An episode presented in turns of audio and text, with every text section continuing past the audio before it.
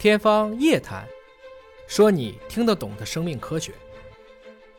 今年的诺奖颁给了哪两位科学家？他们的贡献又是什么？这两位获奖者呢，同是美国宾夕法尼亚大学的两位，一个叫考里科，一个叫魏斯曼。那这两位教授将分享荣誉称号和奖金。他们实际上是在二十多年前在宾夕法尼亚大学打印机房偶遇的。当时两个人呢，恰好是有着比较类似的科研兴趣，然后就一拍即合，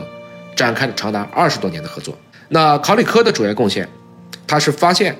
把这个 tRNA 当中的大量的假尿嘧啶核苷引入 mRNA，能够成功的降低它的免疫原性，也就是能骗过人体的免疫系统，同时也可以增强 mRNA 的翻译效率，使之可以加强免疫。而威兹曼团队的帕迪，他主要是发现了我们叫脂质纳米颗粒，啊，它的英文缩写叫 LNP，就是刚才讲到的这一段基因外面得包一层膜，那这层膜和 mRNA 一起构建了这种复合物。啊，就是我们说的 mRNA 疫苗了，可以很好的去帮助需要工作的这一段序列能够顺利进入细胞。获奖者背后还有什么有趣的故事吗？我想重点讲讲这位女性的获奖者啊，即考里科，她很了不起，她可不是含着金钥匙出生的啊。考里科出生在匈牙利一个小镇，爸爸呢是一个屠夫，而小的时候，他每天都去检查爸爸屠宰的这个猪，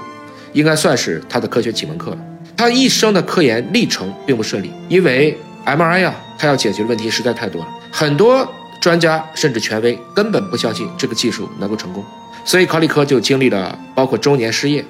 包括降职降薪，无数次的冷嘲热讽，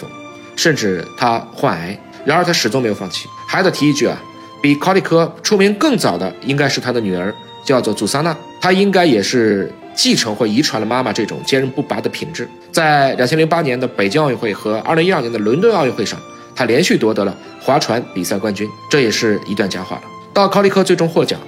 距他最开始研究 MRA 已经有四十多年了，